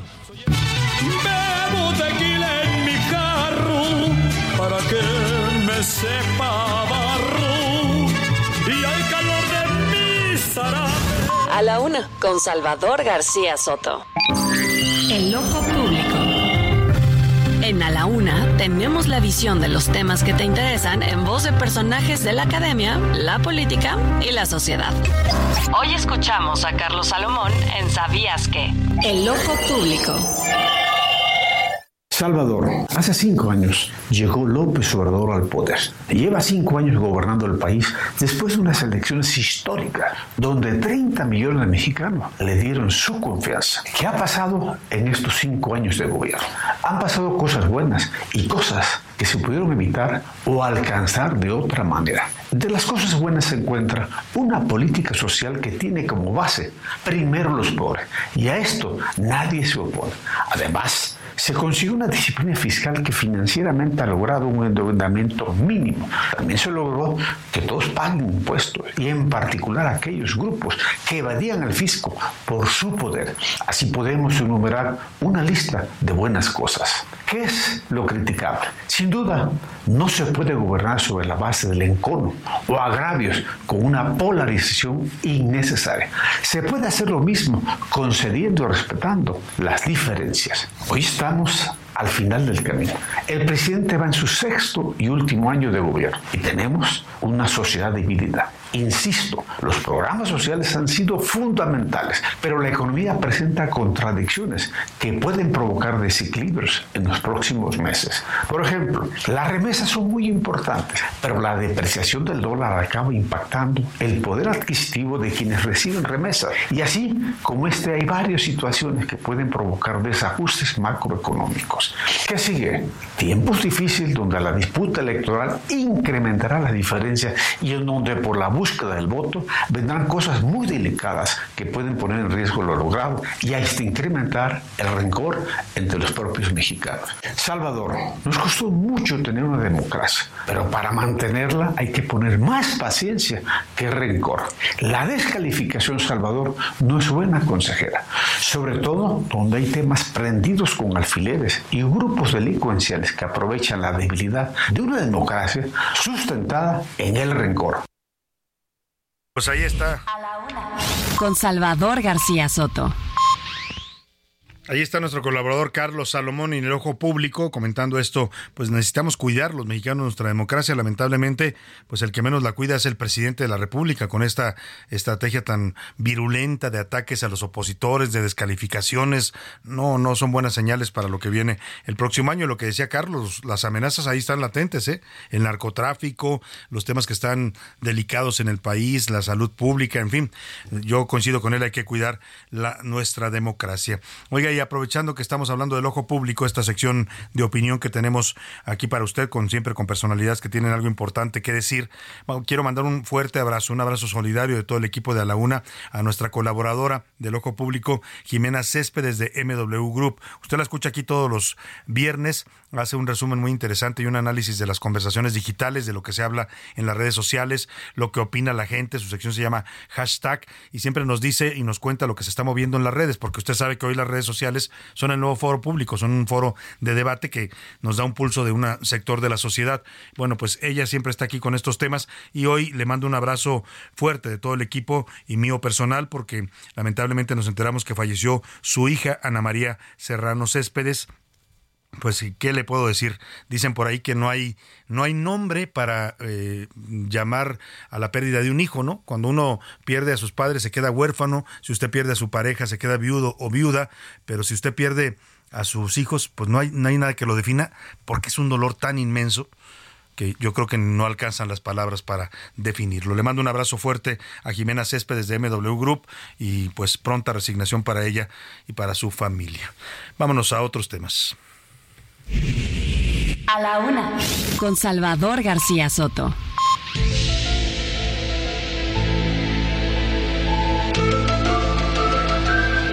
Oiga, y está usted, usted, escuchando esta música que era de los expedientes secretos X, ¿no? aquella serie de televisión tan famosa. Eh, ¿Cómo se llamaban los personajes? Aquí anda José Luis Sánchez que me ayude, ¿cómo se llamaban? Era, eh, eran los dos investigadores, ahorita me acuerdo de...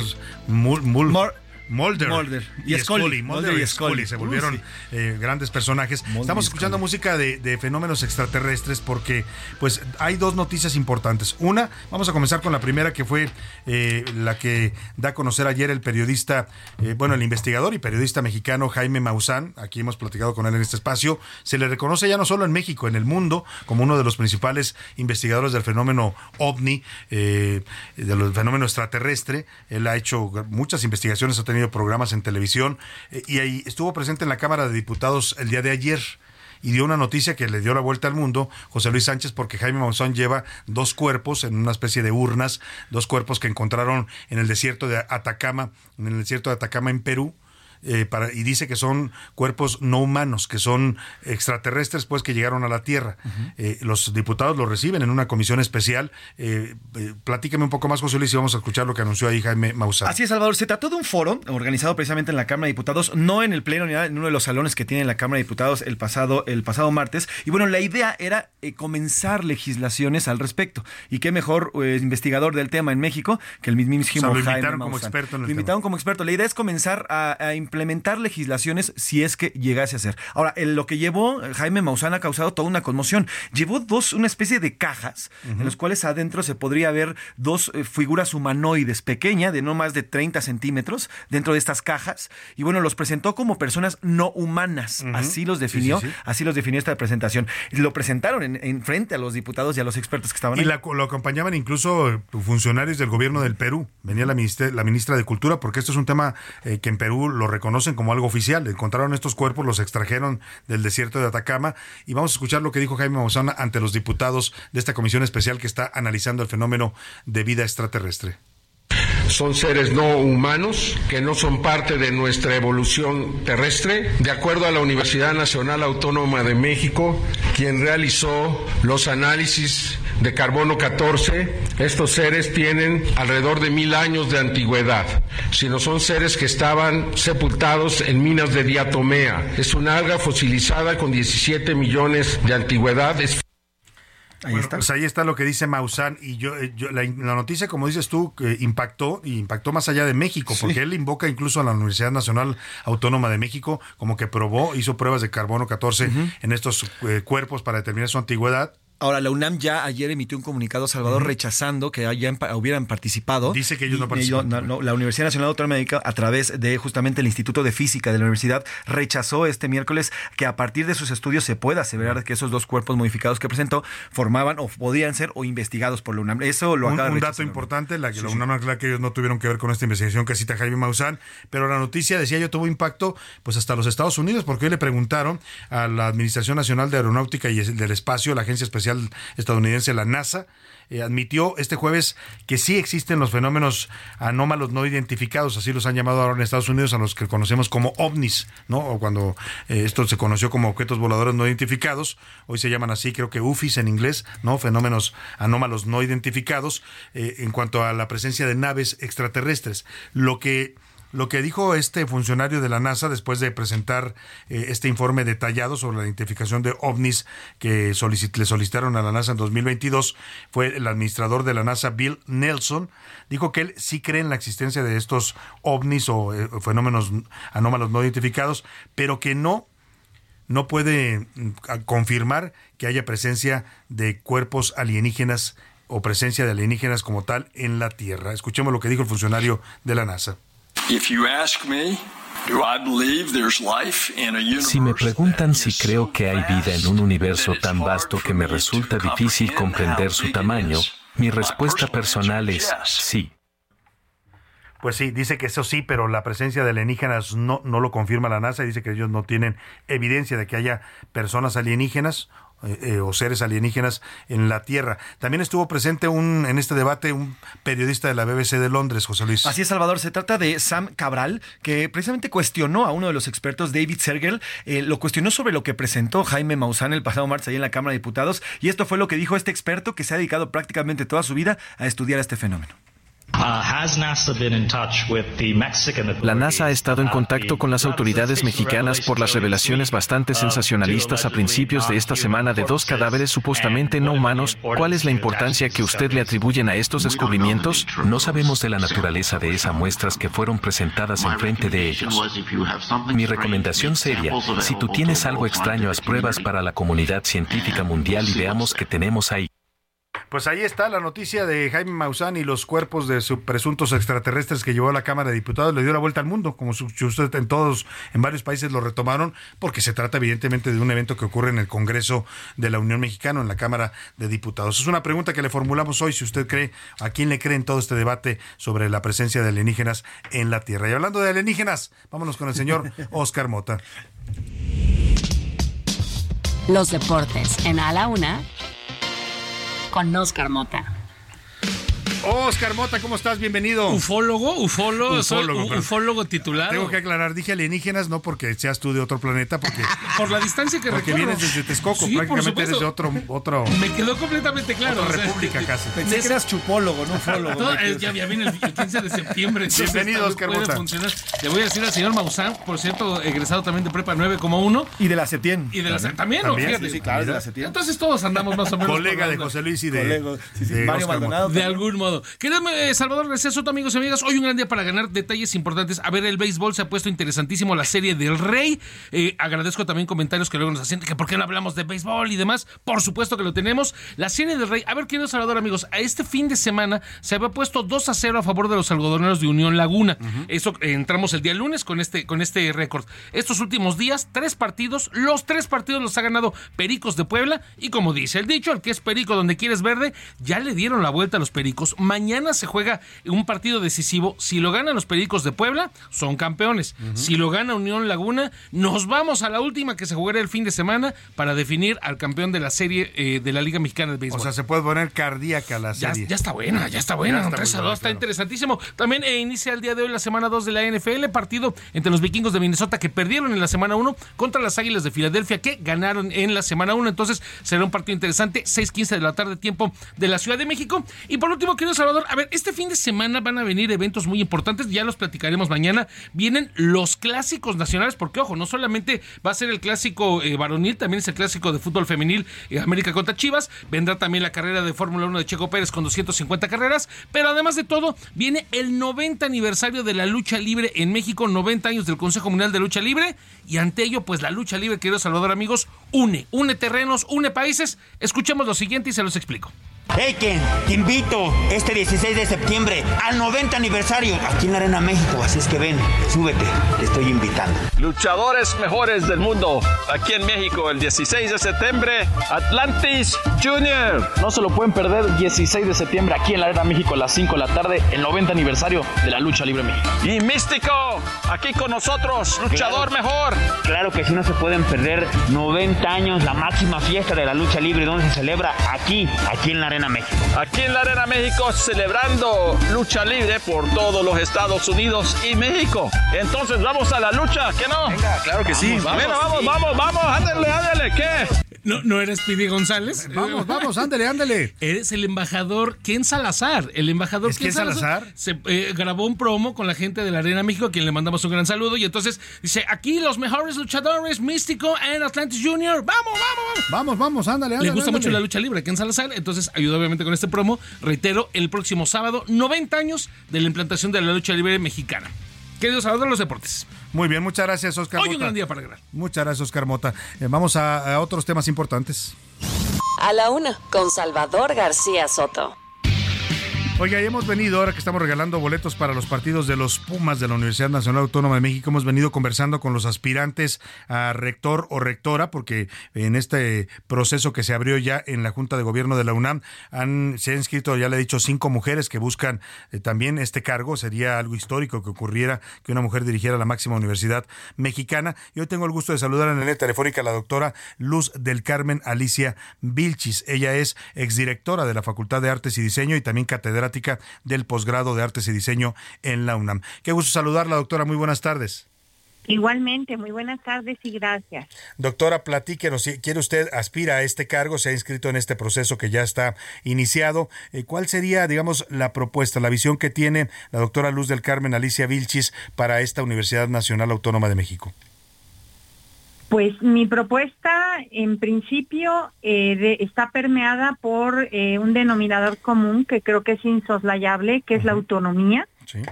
Y la, la, defensa de nuestras tareas sustantivas, que son la docencia, la investigación y la extensión de la cultura, con una visión transdisciplinaria, transversal y eh, con la convicción de que requerimos instrumentar a todos los niveles eh, nuevas tecnologías, flexibilidad de, planes de estudio y diversos programas para garantizar la no violencia y la no discriminación, entre otros, entre otros problemas que hay en la universidad. Claro, en estas problemáticas que usted ya menciona y que entiendo forman parte de su propuesta, pues hay algunas que han sido muy públicas, muy mediáticas, este tema de las denuncias de acoso sexual que han explotado en algunas facultades y escuelas de la universidad. Eh, yo le preguntaría, ¿hay alguna propuesta concreta usted siendo una aspirante mujer a este cargo? Eh, sí, de hecho, eh, yo tengo la propuesta de varios programas eh, no los incluyo en mi plan de trabajo porque yo algo que comento es que para ello hay que escuchar las voces de toda la universidad para hacer un plan de desarrollo institucional. Eh, no obstante, eh, yo creo que hay que instrumentar programas como el programa Guardianes que tiene la FESIS Tacala, el programa Acompañantes y un, un, fuerte programa educativo para docentes y para el alumnado que tenga que ver con estos temas de eh, acoso, de violencia, de eh, discriminación, de bullying y de mobbing. Eh, aquí el asunto es, seguir, siguiendo las palabras de, de Averroes, es que la educación quita el miedo y el miedo lo que genera es violencia. Entonces necesitamos un fuerte y profundamente incisivo programa educativo. Doctora, siendo usted una aspirante mujer al cargo de rectora de la UNAM, le pregunto, eh, es interesante porque nunca en la historia la UNAM ha sido dirigida por una mujer, ah, tiene muchas grandes académicas, directoras de facultades, integrantes incluso de la Junta de Gobierno, pero nunca está alguien al frente. ¿Qué, ¿Por qué es importante que una mujer pueda llegar a dirigir esta Universidad Nacional? Eh, yo diría una, una razón eh, muy breve. Y es porque tenemos una mirada diferente. Las mujeres tenemos una mirada diferente y tenemos una mirada diferente porque tenemos un cerebro diferente. Entonces, eso nos da otro tipo de aptitudes, otro tipo de, visiones, eh, de detección de horizontes, eh, de pensamiento mucho más empático, mucho más sensible a, valores como la dignidad, la igualdad, la tolerancia, la cooperación. Estamos muy acostumbradas a trabajar contracorriente y eh, somos multitareas en todo momento. Sin duda alguna. Yo también coincido con, con usted. Y doctora, le pregunto, eh, finalmente, usted, yo veo su currículum, tiene tres licenciaturas, eh, una en diseño gráfico por la ENAP, otra en filosofía y letras por la UNAM, una en psicología por la UNITEC, además de ser eh, doctora también. le pregunto sobre el perfil para el rector, porque hemos visto pues de todo, ¿no? Ha habido abogados, ha habido médicos. ¿Alguien de humanidades también podría aportar algo importante en este momento para la UNAM? Eh, no solo alguien de humanidades, eh, de hecho mi perfil es un perfil complejo, es un perfil eh, interdisciplinario porque yo he tenido la oportunidad de investigar y publicar textos en los que vinculo a las artes con, la, con las humanidades y con algo de ciencias, porque tengo la maestría en neuropsicología y he estado estudiando neurociencias. Y eso me, me permite tener la visión de, de cómo se puede eh, hacer una transdisciplinariedad, es decir, cómo podemos abordar el pensamiento complejo en el marco de eh, la docencia y la investigación universitaria. Y estoy muy consciente de los procesos y de lo que implica cada uno de ellos. Eh, es un es un perfil extraño, pero es un, un perfil importante y además tengo experiencia en gestión y administración universitaria, que es otro rubro sumamente importante por la transparencia, ¿no? Sin duda alguna y por todo lo que implica manejar una universidad del tamaño y de la importancia que tiene la UNAM para México y para Latinoamérica y el mundo. Doctora, pues vamos a seguir de cerca esta aspiración que usted tiene, el proceso está avanzando y estaremos, si usted nos lo permite, conversando con usted. Con muchísimo gusto, muchas gracias. Un gusto de verdad conversar con la doctora Luz del Carmen Alicia Vilchis, exdirectora de la Facultad de Artes y Diseño y catedrática del posgrado de Artes y Diseño. Ella quiere ser también rectora de la UNAM. Muchas gracias. Vámonos a otro tema importante. Vámonos directo ya a escuchar las preguntas del público. Ya están aquí conmigo Milka Ramírez. Bienvenida. ¿Cómo estás, Milka? Muy bien, Salvador, y triplemente contenta porque es jueves, es viernes mañana. Sí, y, además fiestas 15 de septiembre. José Luis Sánchez, bienvenido. Todo muy bien, gracias, Salvador. Vamos a darle directo. ¿Qué, ¿Qué dice el público? Y tenemos mensajes. Mónica Díaz desde Tlajomulco dice que Jalisco, nos dice desde Jalisco que el presidente siente como el dueño del país. Añade que esta, eh, esta es una celebración nacional y no, ningún mexicano debe ser excluido de ella. Coincido totalmente. Muchos saludos. La señora Mirna nos opina sobre la primera pregunta que México no le pertenece al presidente. Sobre la segunda nos dice que ella le crea a la NASA. Y sobre la tercera afirma que se debe permitir el uso del baño al género que se identifique la persona. Como ellos se identifican, es su opinión. Le agradezco. Raúl Rodríguez desde Monterrey nos comenta que el presidente en el, el presidente al no invitar a los representantes de los poderes parece que se adueña de todos los eventos. Es como un niño berrinchudo, lo dicen por acá. Yolanda González en la Ciudad de México nos felicita por la música mexicana de hoy. Y sobre la tercera pregunta nos dice que sí, que las mujeres transgénero sí tienen derecho a compartir los baños con las mujeres. Yo creo que una mujer transgénero no es ninguna amenaza para otras mujeres porque a muchas de ellas no es que les gusten tampoco las mujeres, ¿no? Pero bueno, es opinión de cada quien. Enrique Armendaris opina que deberían de usar el baño que corresponde biológicamente, nos dice el señor Enrique Armendaris. Patti Fernández desde Oaxaca opina que México no le pertenece a López Obrador, porque eso nunca lo va a entender. Sobre la tercera pregunta nos dice que las personas transgénero deben de respetar y entender que no son aceptadas algunas veces por la mayoría. Saludos, Salvador. En Twitter rápidamente, ¿qué dice la comunidad tuitera, Milka? Sobre el tema de los ovnis, el 65% le crea a la NASA, el 18% a Jaime Maussan y el 17% dice que un mundo nos vigila. Un mundo nos vigila. Y sobre el tema de los sanitarios, el 9% dice que los trans tienen derechos, el 82% que ellos no deben de usar el baño de mujeres y el 9% que hace falta más inclusión. Bueno, pues es la opinión de nuestro público y la respetamos como siempre. Nos despedimos de usted con música de eh, la gran Linda Rostan, La Charreada se llama esta canción.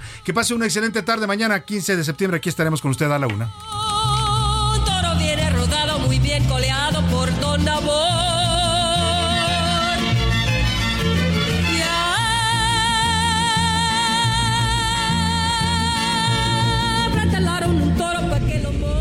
por hoy termina A la Una con Salvador García Soto. El espacio que te escucha, acompaña e informa. A la Una con Salvador García Soto.